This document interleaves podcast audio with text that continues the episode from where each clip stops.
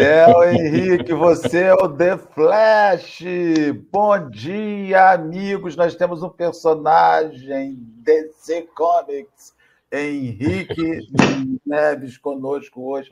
Uma alegria enorme estarmos recebendo nosso, os nossos irmãos, em particular esse querido Cassiano, amigo querido e amado que fizemos em meio a pandemia. Cassiano nos disse que na sua cidade hoje, Rio, Paranaíba, está fazendo 8 graus, e a gente toma logo aquele susto impactante e violento. Mas também, Cassiano, porque aqui nós temos quase um programa de meteorologia, Leime Brutskin, que é do Rio Grande do Sul, não está dizendo quantos ah, graus está fazendo lá. Aí é covardia. aí não dá, não dá para a gente disputar Dalva, querida, que está conosco, o Bruno, quarta-feira, um frio dando trégua no Rio Grande do Sul. O Bruno está dizendo que está dando uma trégua, mas eu imagino qual seria a trégua do frio no Rio Grande do Sul.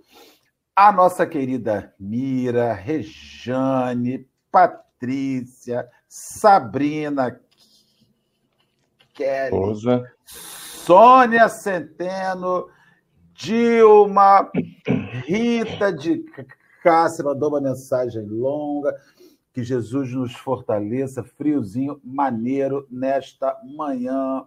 O seu Ari, a Consuelo, que se não me falha a memória, é de Macabu, Conceição de Macabu. Sendo assim, não deve estar muito quente por lá e a gente querendo falar demais, dá uma gaguejada, né, gente? Coisa feia e ninguém ajuda. Kátia, Márcia, Geni, e vou colocando os outros outros nomes no decorrer, porque a gente vai passar a manhã inteira só no chat. A trégua é nove. Nove graus, tá vendo? Disputando pau a pau ali. Pau a pau com aqui. Com, com Cassiano Henrique, querido amigo, amado, bom dia. Bom dia, bom dia. Já fiz meu Cooper, já corri, já lavei louça. Nesse frio é bom acordar animado. Bom dia, Marcelo. Bom dia, Cassiano. Meu Cooper bom dia, todo mundo do chat. Meu Cooper é cringe. Cooper é a idade, né? Bateu, é, é cringe. Desculpa. É, cringe. é, o quê? Já treinei então. Já, já treinei de manhã, hein? É, aí é milênio. Treinei. É. Cassiano, bom dia. Acho que é a primeira vez que eu faço com o Cassiano.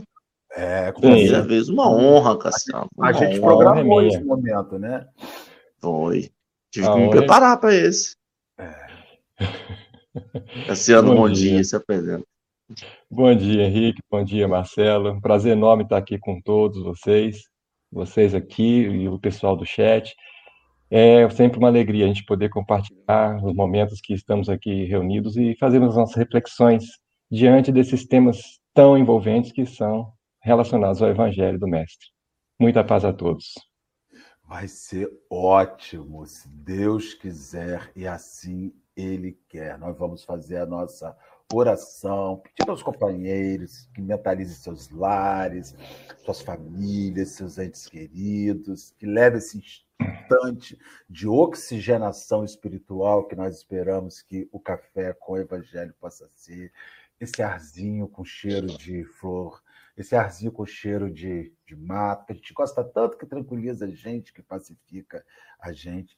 Ultimamente temos sentido muito cheiro de hospital. É tanta gente doente, tanta gente internada, tanta gente desencarnando. Então, vamos nos imaginar nessa hora da manhã, sentados no campo bonito, uma floresta bonita do nosso lado ali, respirando este ar delicioso, esse ar frio da manhã, mas que dá aquela sensação de frescor no nosso pulmão, fazer aquela fogueirinha e colocar Jesus no pensamento da gente em volta, conversando alegremente e nos instruindo em teu nome. Obrigado, Senhor, porque estamos aqui entre amigos queridos, amigos que a gente gosta, respeita, quer bem, sejam esses que dividem o momento que nos achamos, sejam esses os outros que estão no chat, sejam os outros que vão nos assistir. Nós esperamos que o café com o evangelho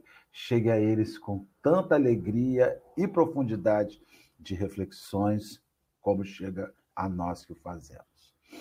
Que o Senhor nos guarde, nos abençoe, envolva a Cassiana, a Henrique, a mim, envolva todos os companheiros que a Falange de Bezerra de Menezes, este médico, amigo, querido, responsável pela evangelização nacional do Brasil, nos abençoe e nos guarde hoje e sempre. Graças a Deus. E nós já estamos aqui neste momento, Cassiano, com cinco minutos de programa, com 71 companheiros na sala, esperando para nos ouvir. Então, manda brasa. Você vai ler e comentar, e a gente vai fazer aqui no meio. O Henrique estudou bastante para te encher de perguntas. Prepare-se. Bom demais. Gente, a, a, hoje a nossa reflexão, continuando aí, já está na, na terceira parte, né? Do Mateus 7,7, nós temos aí: Pedi e vos será dado, buscai e encontrareis, batei e será aberto para vós. A passagem aí é o versículo que nos foi dado a respeito do Sermão do Monte. E nós temos a mensagem de Emmanuel, que está dentro do Reformador de janeiro de 1955, na página 4. Pedi e obtereis. Quem pede a riqueza material e não se previne contra as tentações da ociosidade e do egoísmo, certamente obtém a fortuna de mistura com amargas provações. Quem pede a beleza física e não trabalha contra a vaidade, costuma receber a graça do equilíbrio orgânico em associação com dolorosas inquietudes. Quem roga o bastão da autoridade e não se imuniza contra o vírus da tirania e da violência, sem dúvida guardará o poder humano entre nuvens de maldição e de sofrimento. Quem solicita os favores da inteligência e não se esforça por destruir em si mesmo os germes do orgulho, adquire os talentos da intelectualidade revestido das grandes ilusões que arrojam a alma invigilante ao despenhadeiro do remorso tardio. Com quatro frases impactantes como esta, na hora a gente parar, senão a gente cai para trás. Emmanuel, então, vem nos trazer um bom lembrete. Porque quando a gente vê pedir e obtereis no título, depois que a gente lê o versículo, a gente está vendo exatamente que cada pergunta, cada questão, cada forma de pedirmos vai nos trazer uma resposta. Não há pedido sem resposta. A questão é que quando nós pedimos, essa resposta vem e a gente precisa adquirir as responsabilidades a partir destas respostas. Porque é aquela história: se eu peço o dinheiro, se eu peço o poder, se eu peço a beleza, eu estou agora adquirindo uma dádiva que, na verdade, vai ser cobrada de mim algo a mais para que eu possa contribuir com ela. É como se fosse um empréstimo. Na verdade, nós estamos aqui como grandes investimentos da criação. Cada um de nós aqui é um investimento. Nós precisamos agora de fazer que nem na parábola do semeador. Estarmos desenvolvendo nossas aptidões para chegarmos na condição final da parábola, onde nós temos as terras produtivas. A questão é que muitas vezes nós ficamos parados lá, no, no solo do caminho, no, na, no solo entre as pedras, no solo presente nos espinheiros. E isso faz com que a gente colha aquilo que está previsto também na parábola do semeador. Nós vamos colher exatamente amargas provações, dolorosas inquietudes e assim por diante. Vejam que a sabedoria divina, ela nos permite o tempo todo, apesar de tudo, aprendizado. Ela não permite a gente que nós tenhamos aí uma negação. Ah, mas aí muita gente vai falar, ah, mas e aqueles dizeres de Jesus? Seja se eu falar sim, sim, não, não. É, a negação existe, mas não existe da forma como a gente entende. A gente às vezes pode pedir para ganhar na loteria, mas será que a gente vai ganhar? Alguns podem ganhar depois de pedir, mas a grande maioria hum, vai ser negado isso. Esta negação é a resposta. E a gente acha que Deus não nos atende, Deus está contra nós. A negação de ganhar na loteria é a resposta. E essa resposta a gente tem que saber lidar com ela. Esse é o problema. Que a gente não entende que Deus está querendo dizer com a sua negativa. É igual um menino birrento dentro de casa que quando o pai e a mãe falam, ó, oh, não faz isso, meu amigo. Não faz isso que você vai se machucar. E o menino não entende por que, que a gente fala, mesmo a gente explicando. E aí ele vai e faz. O que acontece? Ele cria consequências piores para ele do que se não fizesse. Então, diga. Ah, eu tô aqui, eu fico aqui pensando, eu, e essa questão me arremete essas palavras riqueza, beleza física, autoridade, inteligência, favores da inteligência. Isso me arremete ao materialismo, né? me arremete muito essa questão do bônus bônus materialista. Então, assim, a gente, quando eu, eu, eu vivo numa cidade, a gente, eu e Henrique vivemos numa região turística. E tem pessoas que vêm para a nossa região para construir um mundo de ilusão. Então, assim, eu acho que o centro espírita que tem mais dificuldade, eu sempre digo que eles são os heróis da resistência, é o centro espírita que tem aqui em Búzios, o Chico Xavier. Porque você montar um centro espírita em Búzios é você remar contra a maré. Né? Eu falo, toda vez que eu vou lá, eu falo, gente, vocês são meus heróis. Porque ninguém vem para Búzios para rezar. Né? Você fica pensando, gente, quem é que vem para Búzios para rezar? E o Chico Xavier uma casa estabelecida, bacana. E aí você chega em Búzios. Aí você entra na Rua das Pedras em Búzios. Cassiano terá a oportunidade de conhecer o dia. Aí você viaja para um universo paralelo. Não é, Henrique? Quando você entra em Búzios, você vai para o universo paralelo. Aqueles hotéis pendurados na montanha, de frente para o mar, aqueles navios transatlânticos encostados na praia, você esticar o dedo, você coloca a mão, tem aquela sensação. Aí você olha para aquilo e fala assim: nem, gente, eu quero ter isso, eu quero ter esse bônus. Você vê aquelas pessoas capa de revista toda Tim, passando o tempo inteiro na sua frente. É impressionante, Cassiano. Não tem uma pessoa feia. Búzios é um processo. É. Não, não tem. Henrique sabe. A gente entra lá e fala assim, gente, eu estou me sentindo um invasor. Só tem dinheiro, gente bonita, gente. Com... Outro dia eu estava em Búzios, passando em Búzios há um tempo, quando eu olhei Milton Nascimento, caminhava com os amigos do meu lado. Então, assim, é um, é um lugar que te arremete ao quanto você, abre aspas, é fracassado na vida. Porque ali é a concentração dos afortunados, é a concentração das pessoas bonitas, é a concentração do sucesso, é a concentração da beleza, é a concentração do dinheiro. Sabe? Tudo é assim. Tudo é nesse nível. Aí você fala assim, quando é que eu vou ter isso? Melhor não ter. Entendeu? As pessoas ficam assim: quando é que eu vou ter isso? Eu vou trabalhar para ficar aqui. Eu vou juntar dinheiro o ano inteiro para pagar um final de semana numa pousada de 750 reais a diária. E você vê o quanto isso mexe com o imaginário. Aí você vê que tudo é. A gente está buscando um bônus material. Para é quê, né? Gozo. Para quê? Para quê? Aí que tá. Tem uma finalidade? Pode ter. Porque as pessoas pedem. Por que, que a gente pede alguma coisa? Por que, que a gente pede? A gente pede porque, no primeiro momento, nós estamos nos sentindo limita limitados. A gente quer ir além, mas a gente está ainda na zona de conforto. Porque quem pede fala assim: Ô, Marcelo, ô Henrique, me dá um, um ovo aí que aqui em casa não tem ovo. Né? Bate na porta do vizinho, me dá uma xícara de açúcar. É uma emergência? É, mas às vezes não é uma emergência. Às vezes eu tenho possibilidade de ir no mercado comprar e conseguir o açúcar, o ovo. Mas às vezes, por comodismo, eu vou lá e bato no, no vizinho e peço. Isso é um exemplo do dia a dia. Eu faço isso também por comodismo em relação a Deus. Eu vou lá e falo, Deus, olha, eu estou aqui na minha, tranquilo, mas eu estou insatisfeito com isso. Isso aqui está me incomodando. Eu quero agora dar um passo além, mas Será que você não poderia me dar um empurrãozinho, não? Me ajuda de alguma forma? E pede. Eu peço e fico esperando.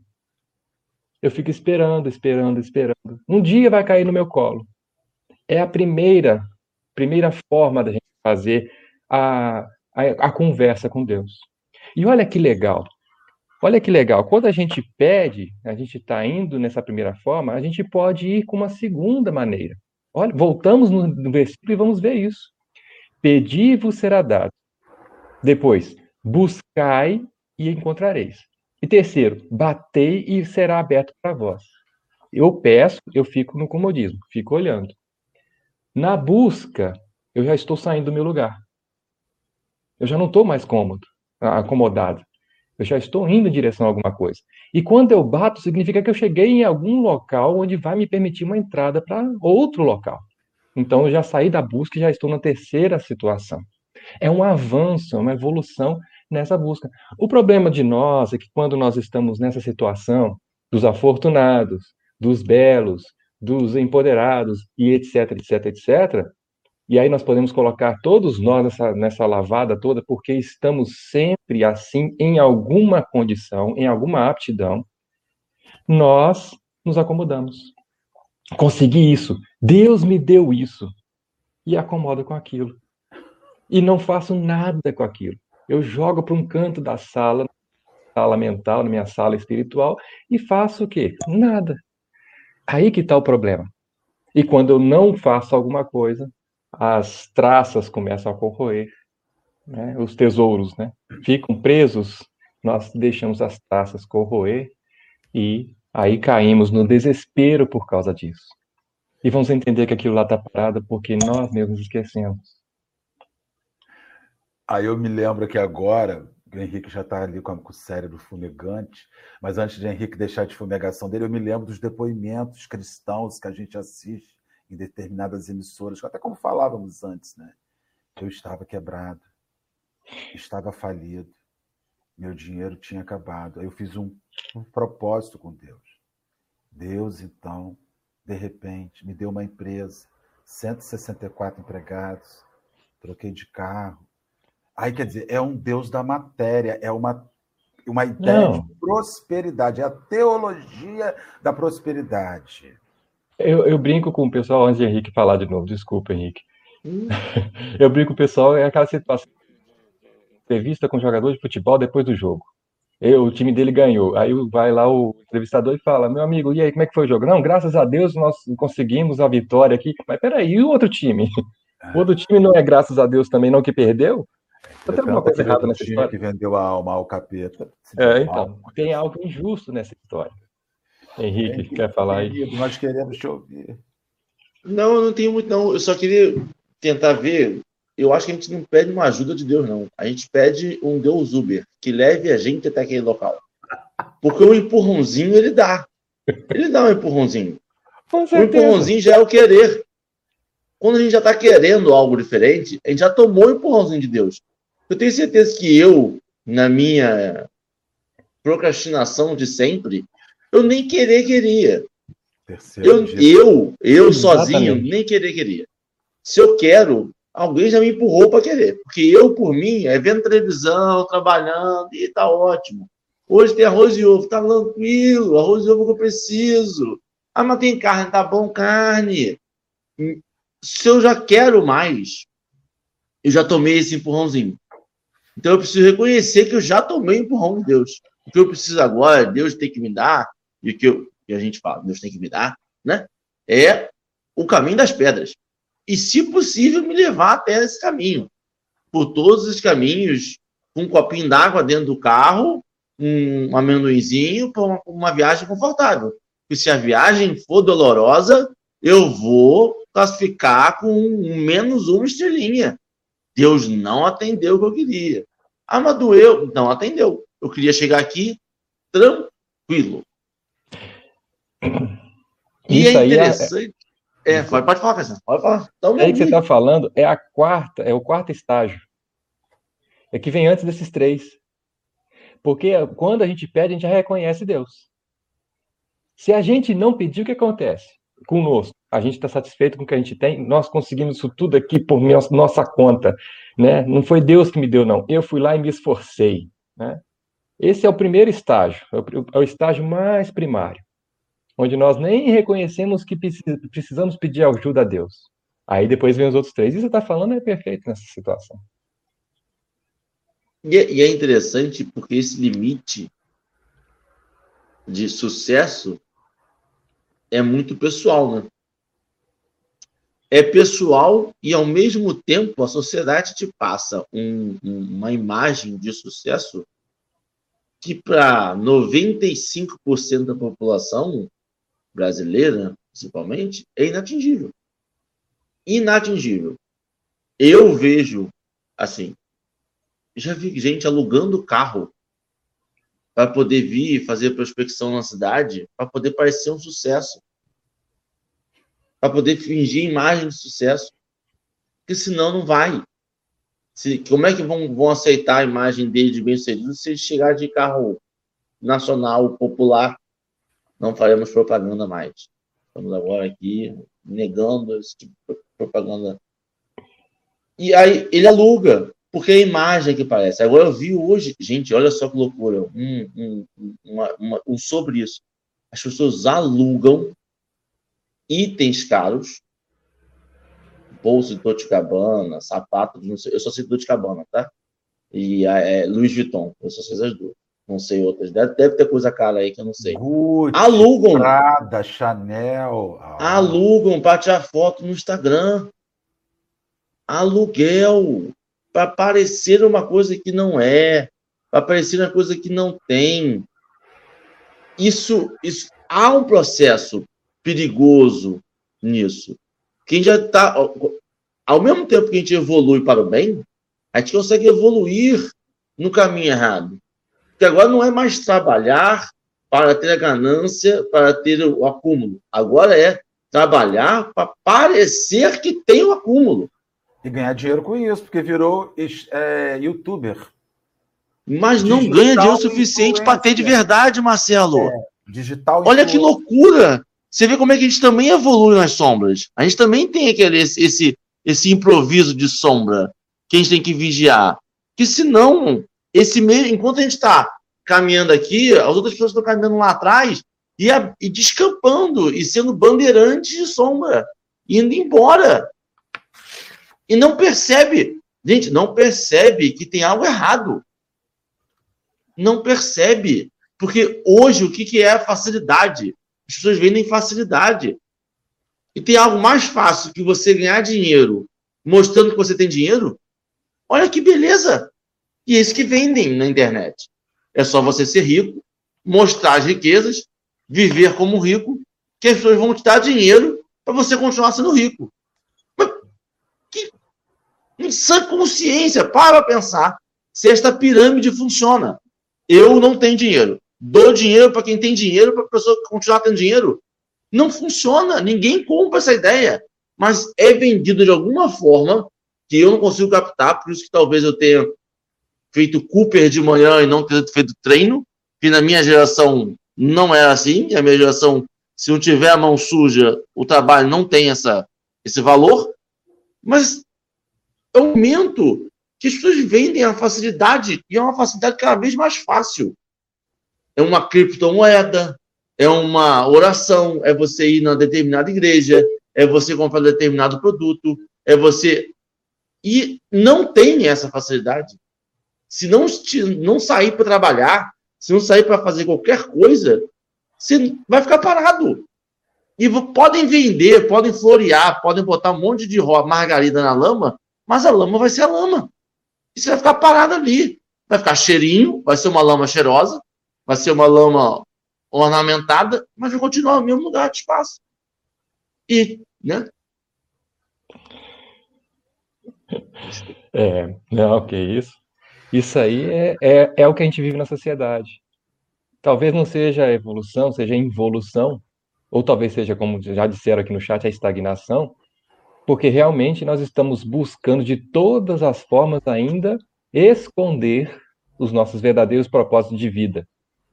Que todas as vezes a consciência bate na nossa cachola aqui e chama, vamos lá, meu filho, adiante, vai em direção ao bem. E nós ainda teimamos em ficarmos parados no mal. Por quê? Aí que tá. Por que, que nós pedimos essas coisas a Deus? Somos atendidos e tantas vezes ainda ficamos agarrados nessas coisas paradas. porque nós não atrevemos a dar um passo fora da tudo isso que Henrique falou agora tem a ver com mantermos ainda a mesma característica de um rebanho, em que todos se identificam igualmente, mas numa zona inferior. Ah, não, eu vou lá fazer aquilo porque todo mundo faz. Eu vou me vestir dessa forma porque todo mundo se veste. Eu vou ter esse penteado porque todo mundo tem. No meu caso, não tem, mas fazer o quê? Então, ah. essas coisas, a gente a gente está tentando se uniformizar para desaparecer na multidão. Doideira, né? E esse desaparecer é perder a identidade. É não mais ficar preocupado em perguntar para si mesmo quem eu sou. O que eu estou fazendo aqui? Como dizemos aqui em Minas, onde eu estou, onde eu vim para onde eu vou. A gente não faz isso mais. Quando a gente não faz isso, a gente se perde nessas ilusões e ficamos sempre parados, sem se mover, sem trabalhar. Como foi falado ontem, né, da ação e a prece, a prece é uma coisa, acionar os, os, as respostas que a prece nos dá para fazer algo, né, é o trabalho. E trabalhar é toda ocupação útil, como nós já vemos no livro dos Espíritos. O que a gente deve fazer então? Evitar esse mal. Por quê? Senão a gente vai ficar realmente parado na consciência de sono, como nos diz Dona Joana de Ângeles, sem sonhos. Como, bebo, durmo, faço sexo e estou satisfeito com a vida. Acabou. E será que realmente a vida é para isso? A gente olha aí bilhões e bilhões de anos de história da formação da Terra para chegarmos até o corpo humano, que é a organização mais perfeita que existe dentro da nossa estrutura física daqui deste mundinho, e vamos perceber que todo esse investimento complexo, inteligente, foi feito para isto? Não pode ser, né? Estamos jogando no lixo oportunidades. Estamos é... jogando no lixo. Eu, tô, eu me recordei de um negócio e fui achar no notebook aqui uma entrevista de Humberto de Campos com Marilyn Monroe. Quando ele vai né, ao cemitério em Los Angeles, está lá em Cartas e Crônicas, se eu não me engano, e aí ele quer fazer uma entrevista com ela, porque Marilyn é essa representação. Marilyn é rica, bonita, poderosa, inteligente, porque ninguém chegaria a toda aquela situação sem isso. Marilyn ela virou o ícone. Quando você olha um rosto, você não precisa nem ter o um rosto, tiver um, um, sinal, uma pinta, um cabelo loiro, então Marilyn virou essa é uma marca, né? E aí ele vai fazer uma entrevista para perguntar o que ela teria a dizer. E ela diga assim, ela fala uma faz uma consideração interessante. Fui mulher como tantas outras, mas não tive tempo e nem disposição para cogitar de filosofia. E diz assim: bem, diga então às mulheres, e quando a gente fala mulheres, aqui, pelo amor de Deus, vamos generalizar, porque é uma mulher falando às mulheres, mas poderia ser qualquer outro tipo de personagem falando aos homens. Diga então às mulheres que não se iludam a respeito de beleza e fortuna emancipação e sucesso. Isso dá popularidade, e a popularidade é um trapézio no qual raras criaturas conseguem dar espetáculos de grande moral incessantemente no circo do cotidiano. Isso tudo é um. Olha que construção. Isso, é, isso tudo que a gente quer é um trapézio. E pouca gente consegue se equilibrar nesse trapézio. A maioria cai sofre um acidente. Então você vê isso em mil, mil, 1960 e pouco, ela morreu em 62. Esse texto deve ser de 50 anos atrás de Humberto Campos.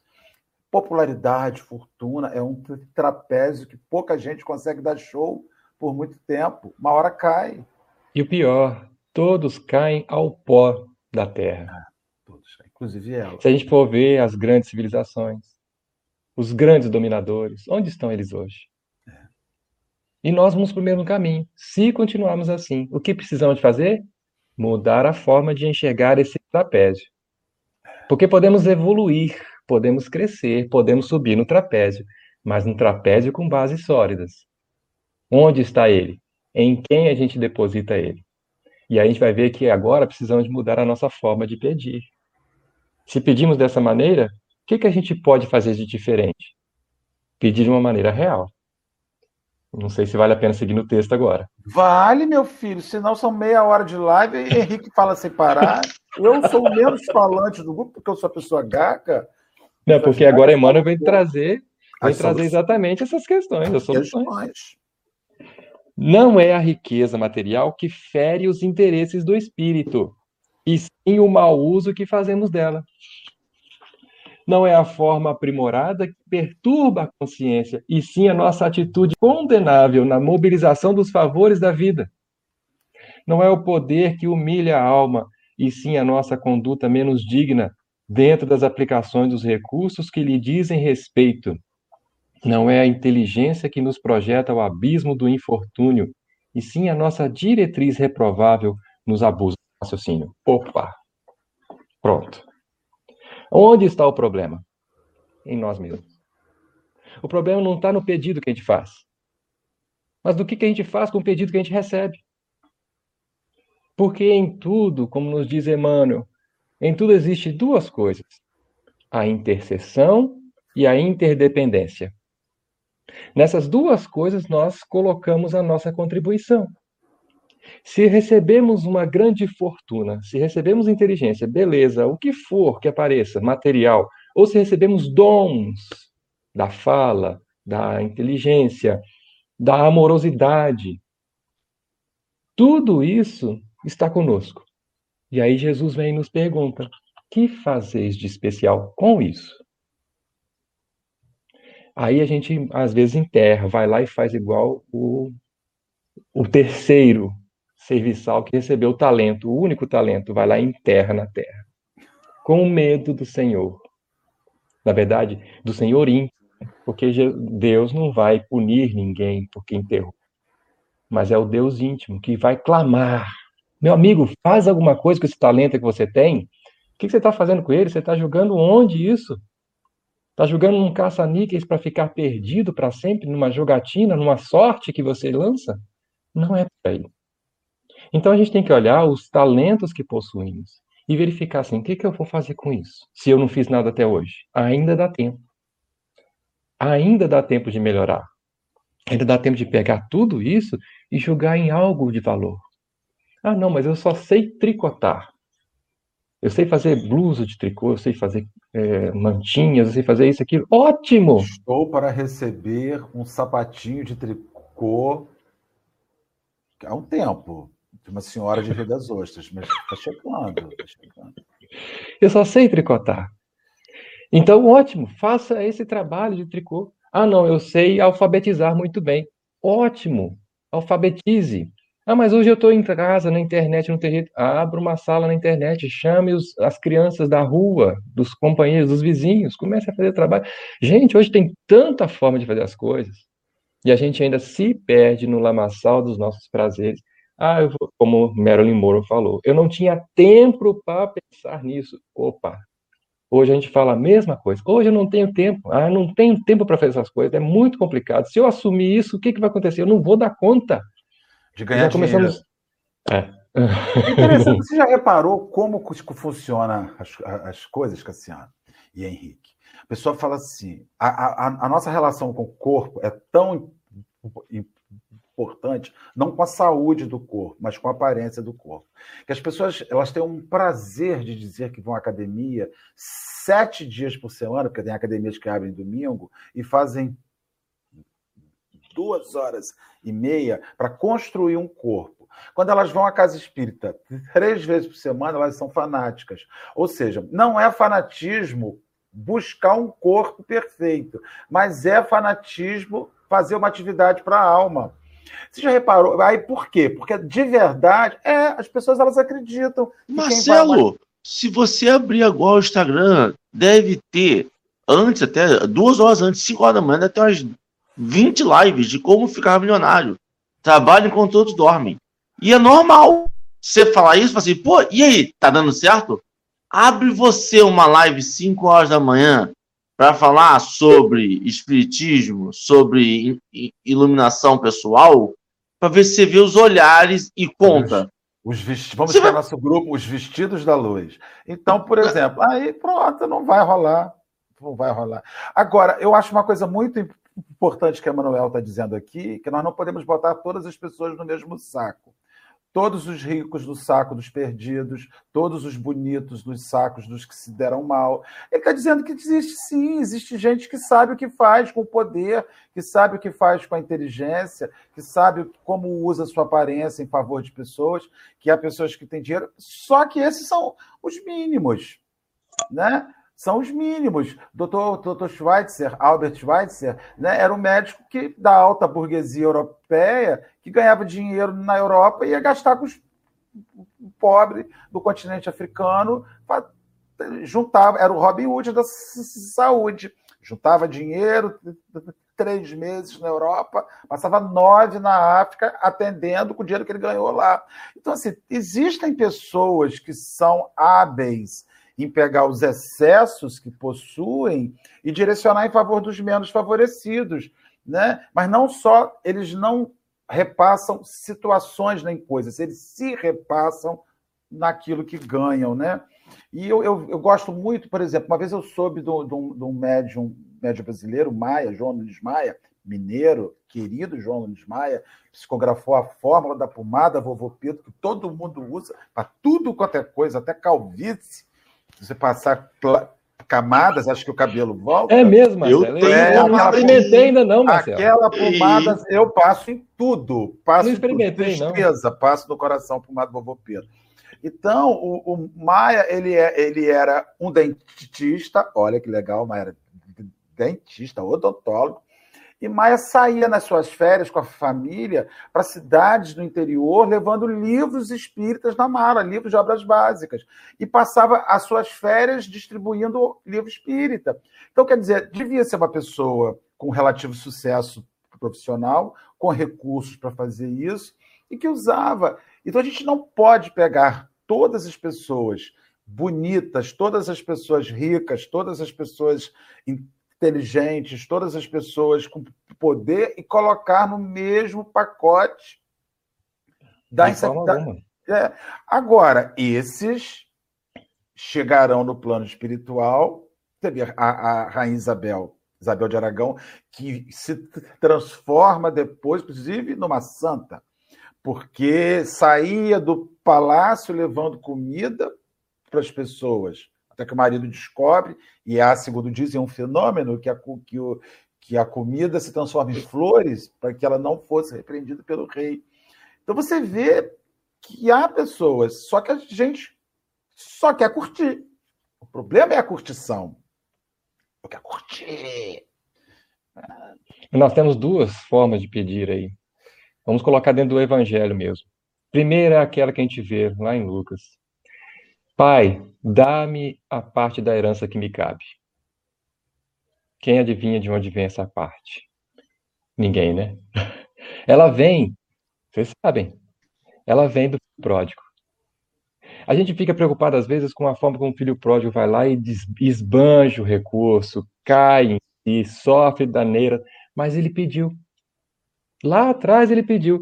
E olha só a providência divina, como é que ela, ela tem a resposta. Ele dá. O pai dá ao, ao filho, assim mesmo, a herança. Para quê? Para dizer para ele: vá e aprenda com isso. Porque se você está pedindo agora, assim também seu irmão está pedindo aqui, ficando comigo. O outro ficou, mas pedia também, inconscientemente ou indiretamente, é, porque ele ficou para receber o resto da herança também. E aí a gente vê a situação do filho pródigo, o sofrimento, depois o arrependimento que nós aqui, de uma forma geral, estamos. E nós vemos uma segunda forma de pedir. A gente vê isso quando Saulo de Tarso fala: Senhor, que queres que eu faça? Isso também é um pedido. É um pedido para saber: olha, agora estou aqui. Eu não sei que caminho tomar. Eu tenho os recursos na mão. E Saulo tinha. Todo o conhecimento da lei, doutor da lei renomado, todo o preparo psicológico para enfrentar as multidões, para enfrentar as dificuldades, para defender a lei de Moisés. Agora ele estava ali com o Messias para poder falar assim para ele: que, que queres que eu faça? Reconheceu-se agora na humilhação necessária para poder atribuir a si próprio uma missão do Mestre. E todos os dias quando o sol se abre, a gente acorda, Deus pergunta para nós: e aí, meu filho, você vai fazer o quê com o que eu te dou? E a gente às vezes não pergunta para Deus: Senhor, o que queres que eu faça? A gente pede, exige, impõe, como está aqui colocado. E nessas condições, a gente nunca vai assumir as nossas próprias missões. Aquilo que realmente somos é, feitos para fazer, de acordo com os nossos dons, com as nossas aptidões, os nossos tempos, nas nossas realidades. O que precisamos agora é mudar essa perspectiva. Sair da exigência de um filho birrento para um filho amoroso que quer a prosperidade da casa do pai. Porque ela, essa casa temos como herança, mas a herança nunca vai ser nossa, verdadeiramente. Sempre está depositado em nossa mão, como nos diz o Evangelho. Está em nossas mãos. E um dia nós vamos ter que retornar para o Pai. Podemos seguir? Podemos, Cassiano. E aí encerra Emmanuel. Pedi e obtereis, ensinou o mestre. Depende de nossa solicitação a resposta do bem ou do mal. Tudo é bom para quem cultiva a bondade. Tudo é puro para quem, para quem guarda a pureza de coração. Quem se ilumina jamais luta contra, com as trevas que lhe fogem à presença brilhante. Sirvamos, pois, a Deus onde estivermos, procurando com o serviço incessante do bem descobrir-lhe a divina vontade, de modo a cumpri-la, hoje, aqui e agora, em favor de própria felicidade. E a vontade divina é maior que a nossa. E o problema é que a nossa vontade, ela muitas vezes se impõe, né? Vamos lembrar que a vontade direciona a imaginação, a memória, a inteligência e os desejos.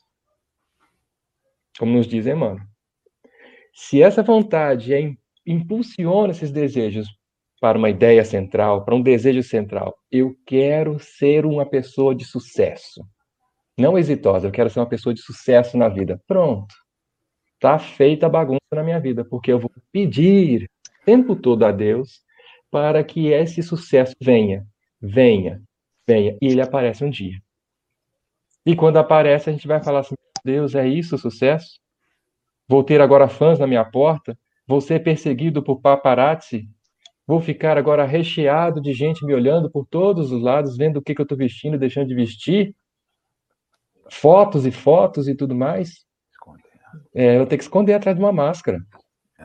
Aí a gente esconde atrás das máscaras das, das mansões, dos clubes é, particulares, da, dos condomínios de luxo, e etc, etc, etc. Ou atrás dessas pe pequenas máscaras, para sermos pessoas de sucesso, como o Henrique falou lá no início. Então, está na hora da gente começar a virar e ainda não viramos. Não precisamos aqui ficar preocupados agora. A gente, agora eu não posso ter mais nada. Ao contrário. Porque os miseráveis, do, fisicamente, também têm suas implicações nos seus pedidos. Assim como os ricos, os poderosos. Eu acho que vocês estão com umas caras muito sérias. Eu acho que tá. Não, é porque a gente se vê nisso aí o tempo inteiro. A gente está o tempo todo nisso. Eu moro não, em frente é... à água, passa um jet ski, eu falo, Jesus, mas é tão pouco. Eu só quero um jet e amarra de três lugares, Sidu, aquele canadense. Senhor, custa 70 mil. O que, que é 70 mil para o pai? Tu sabe tudo. Tu não é... deseja. Você então, pesquisa. Eu pesquiso. Das duas, duas esquinas depois da minha casa vem de jet. Eu passo ali, olho, falo: Ah, senhor, o cristão não tem direito a um jet, Jesus. Até brigo com o Cristo na porta da loja. Sabe? Aí passa aquele. Eu moro em frente aos barcos, passa, as lanchas passa, toca pagodinho, toca só para contrariar. Sonho de qualquer pessoa. Plena é... terça-feira, terça duas da tarde. Ninguém um trabalha nesse Brasil. Churrasco vem o cheiro na cara, tocando Alexandre Pires. Você fala, gente, como é, que eu, como é que eu posso não ter isso na vida? Mas aí você pensa que aquilo ali é uma, é uma distração material para as questões espirituais que são mais graves e que você sente falta porque já viveu e se perdeu naquilo. Às vezes tem coisas que a gente sente falta, a gente vai, vai se arremeter à melancolia que o, que o Evangelho segundo o Espiritismo fala para gente, a gente tem saudade do tempo da bagaça. Entendeu? Saudade. A gente vê uma coisa e fala, ai, que saudade. E, mas nunca tive, mas tive sim.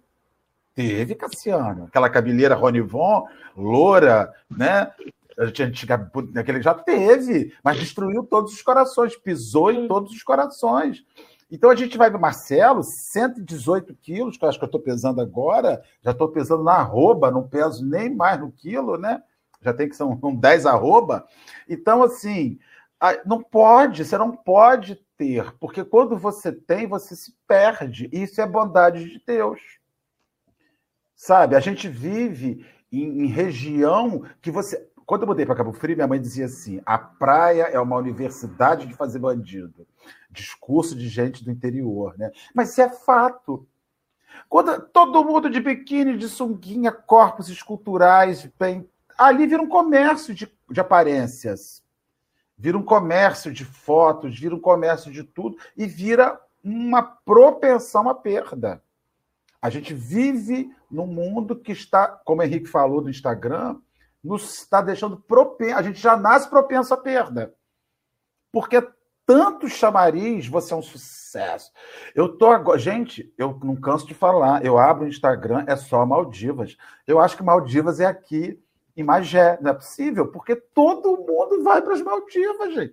É aqui, Taboraí, Magé. Maldivas é aonde? É perto Taboraí de Magé ali. Porque tá todo mundo. Aí você vê um resort de 35 mil reais diária, a pessoa paga aquilo.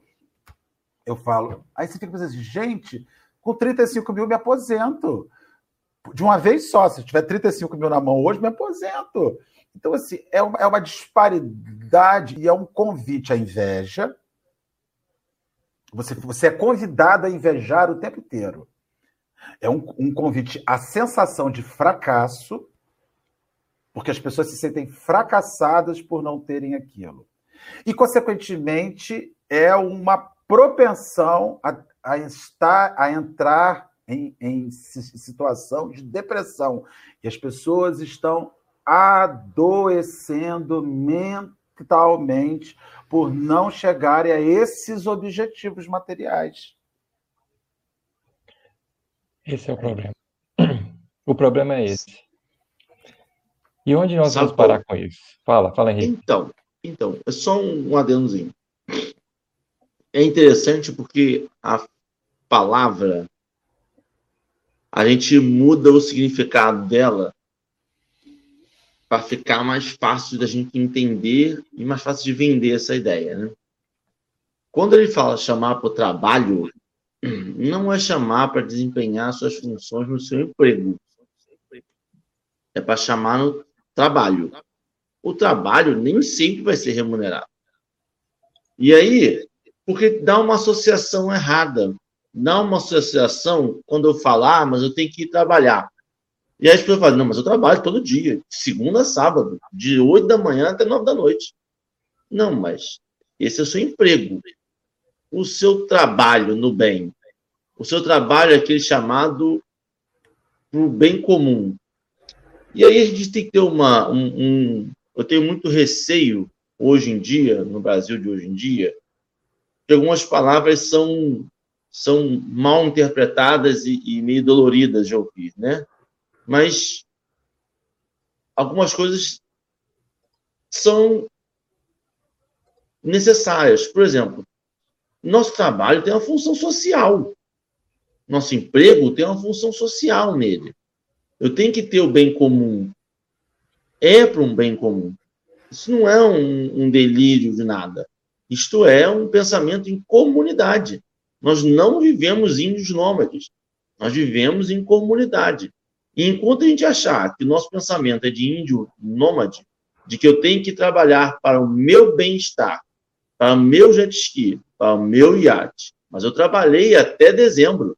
Dezembro é meu mês de férias. Eu posso fazer o que eu quiser no meu mês de férias.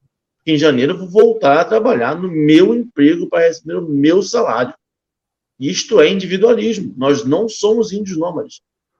Não vai acabar essa fruteira e você vai para outro fruto e comer outro fruto. Não.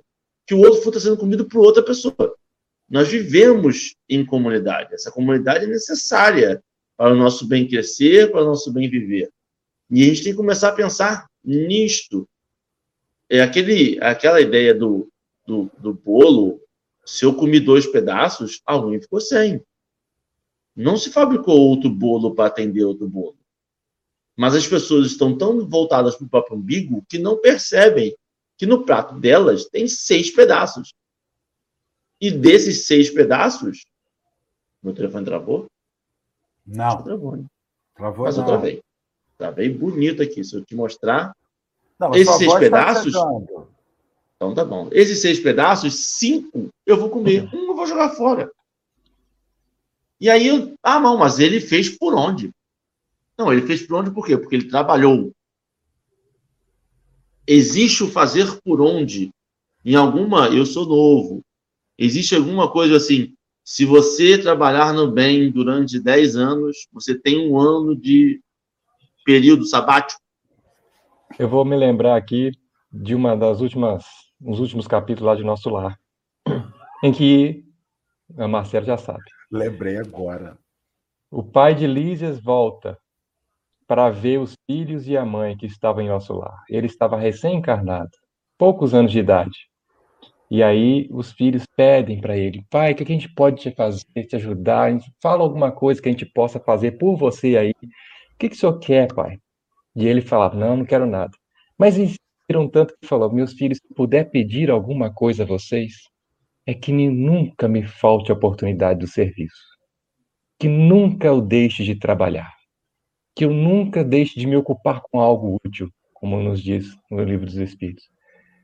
Então, hoje, a gente está nessa busca incessante, errada, que a gente falou tanto aqui, porque a gente não está querendo esse trabalho que o Henrique está comentando agora. A gente não está querendo se esforçar para a ocupação útil, porque se os espíritos falaram para Kardec, todo o trabalho é toda ocupação útil, então existem ocupações inúteis que não poderiam ser chamadas de trabalho e que nós caracterizamos como trabalho. Esse É o isso. drama. E esse trabalho é aquele afã. Eu tenho que me esforçar agora para ser o melhor, o bonzão, o lindo, o maravilhoso. Eu vou Pra acabar. aposentar no futuro e mudar para praia. E aí o que vai acontecer? Não vou ter realmente a recompensa na consciência. Não é a recompensa de, ah, não, agora eu vou ter um ano de folga, eu trabalhei 10 anos no bem. Não é essa recompensa que a gente Licença precisa. prêmio. Não é Quem tá licença prêmio. licença prêmio? Não, Não existe licença prêmio Não. espiritual? Gente, ao contrário. Pelo Ao contrário. contrário. As- os que mais, mais. trabalham no nosso lar é a liderança. Eles, Eles têm trabalham horas. é, os caras lá falam. é, quando ele fala Nosso assim, lar de novo. Os ministros de nosso lar, eles têm tantas horas de trabalho e são horas ininterruptas. Como eles já superaram a questão de sono, de alimentação, como a gente, eles não param, eles não eles trabalham na liderança daquilo. E é impressionante, estou todo arrepiado, porque eu lembro disso. Cada vez que um daquele vem num livro de André Luiz e que resolve um problema do tamanho do planeta, Nossa. com uma semana, Alexandre, quando chega em libertação e Ah, é. soluciona, de- desmonta aquela comunidade que o Gregório, você vê Isso. como eles trabalham, como eles entendem, e sem machucar ninguém. Libertação. Deixa eu só. ah, Não sei se está minhas considerações finais já. Não, a gente vai aqui até meio-dia, tô adorando. Dora, não quero nem saber de você, Dora, a gente vai até meio-dia. Henrique que se vira com ela depois. Não é caixote. Mas, amigos, libertação. Marcelo lembrou muito bem. O livro inteiro ele se desdobra por causa de. Não é isso, Marcelo? Ele se desenvolve todo e em determinado momento do livro chega a se falar sobre isso. Sabe aquela menina lá na frente, do início do livro, que estava numa família difícil, complicação, e ela rezou e orou e tudo mais? A prece subiu. O pedido real foi feito. E toda aquela turma de André Luiz ali, todo aquele trabalho foi desdobrado. Eles foram para aquelas regiões infernais, tudo aquilo que foi feito para exatamente atender aquela prece, meus amigos. Tal o poder de um pedido bem direcionado. Bem direcionado. Aí vem Esse é o nosso e dilema. resolve aquilo tudo ali numa semana. Mostra o que que é a construção de uma ideia. Desmonta o Gregório, que era o mago negro das sombras, que todo mundo se pelava de medo. E interessante que esses, esses, o amor, só para minhas considerações finais aqui agora, o amor não escolhe um lado. O amor vai trabalhar pelos dois lados. Vamos ajudar Margarida, mas também Gregório precisa ser socorrido. Aí você se acaba de chorar no, nesse Libertação, que você chora de passar mal. É maravilhoso. Não dá até de chorar aqui agora. E essas foram as minhas considerações finais, Henrique, querido, você. Suas considerações finais dessa manhã linda, que estamos com 123 colegas grudados com a gente neste momento. Hein? E 12 likes. É, e 12 likes. Estamos aí gostando, estão gostando de Cassiano conosco. Henrique, meu filho. Eu não tenho nem consideração final. Depois dessa sua fala do Cassiano, eu só me resta agradecer muito. E ler dizer que libertação. E ler libertação. Tá, na, tá na minha listagem, né? 177 livros para ler. Todo dia que eu falo com o Marcelo, eu tenho, tenho ignorado o Marcelo às vezes, porque senão ele me passa mais livro para ler. E eu não consigo. É uma pandemia, três crianças, vários cursos, trabalho dentro de casa. Não tem condições de ler tudo. Eu ainda tenho alguns vícios terrenos. Eu gosto de futebol. Eu ainda perco tempo da minha vida nisso. Mas, é, infelizmente, vou parar. Vou prometer. A próxima encarnação não vou gostar de esporte. Gosta. Nem de ver. Já não faço, pô, mas é uma evolução. Já não faço esporte nenhum. Quer dizer, só vejo. Olha aí. Mas agradecer muito, Cassiano, muito bom, muito bom. O estudo foi muito bom. E essa, para mim, fechou. De se existe trabalho. Como é que é? Licença prêmio. Não. Okay. Não, existe trabalho... trabalho, é toda ocupação útil. Então, existem ocupações ocupação... inúteis que não podem é ser consideradas aí. trabalho e que consideramos trabalho. Esse é isso é o drama. Esse tinha que ser o tema da, da, tarefa de hoje. Pra chamar. Vou cortar essa parte. Cassiano, querido, suas considerações finais, o poema que você trouxe, a prece, emenda logo com tudo. Bom, Os momentos finais te pertencem. Eu só tenho a agradecer pela oportunidade do trabalho, né? Do trabalho. Graças a Deus, estamos aqui. Agradecendo a todos os companheiros que estiveram conosco pela atenção, pelo carinho, pela paciência. E vamos às nossas considerações finais, que vai vir na forma de um poema de Alta de Souza, Parnaso de Alentúmulo, e o título é Mensagem Fraterna.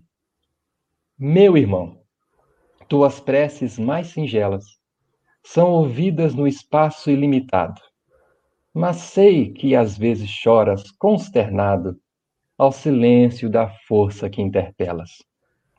Volve ao teu templo interno abandonado, à mais alta de todas as capelas, e as respostas mais lúcidas e belas hão de trazer-te alegre e deslumbrado. Ouve o teu coração em cada prece. Deus responde em ti mesmo e te esclarece, com a força eterna da consolação.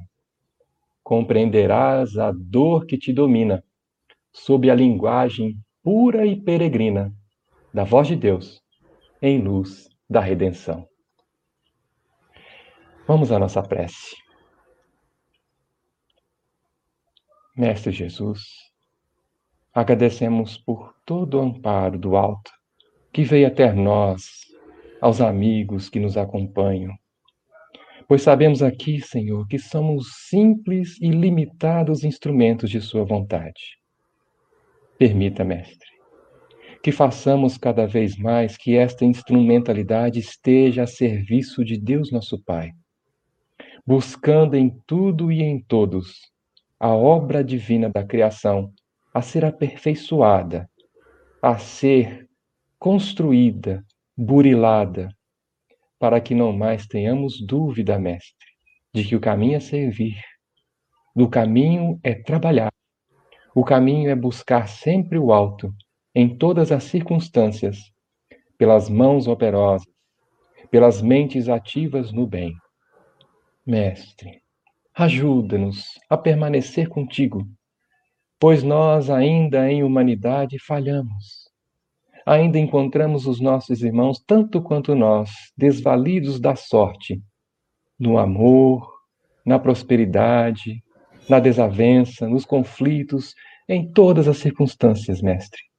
Mas sabemos que contigo venceremos tudo e estaremos sempre trabalhando, servindo, atuando, para que não mais caiamos nessas mesmas tentações de hoje e de ontem.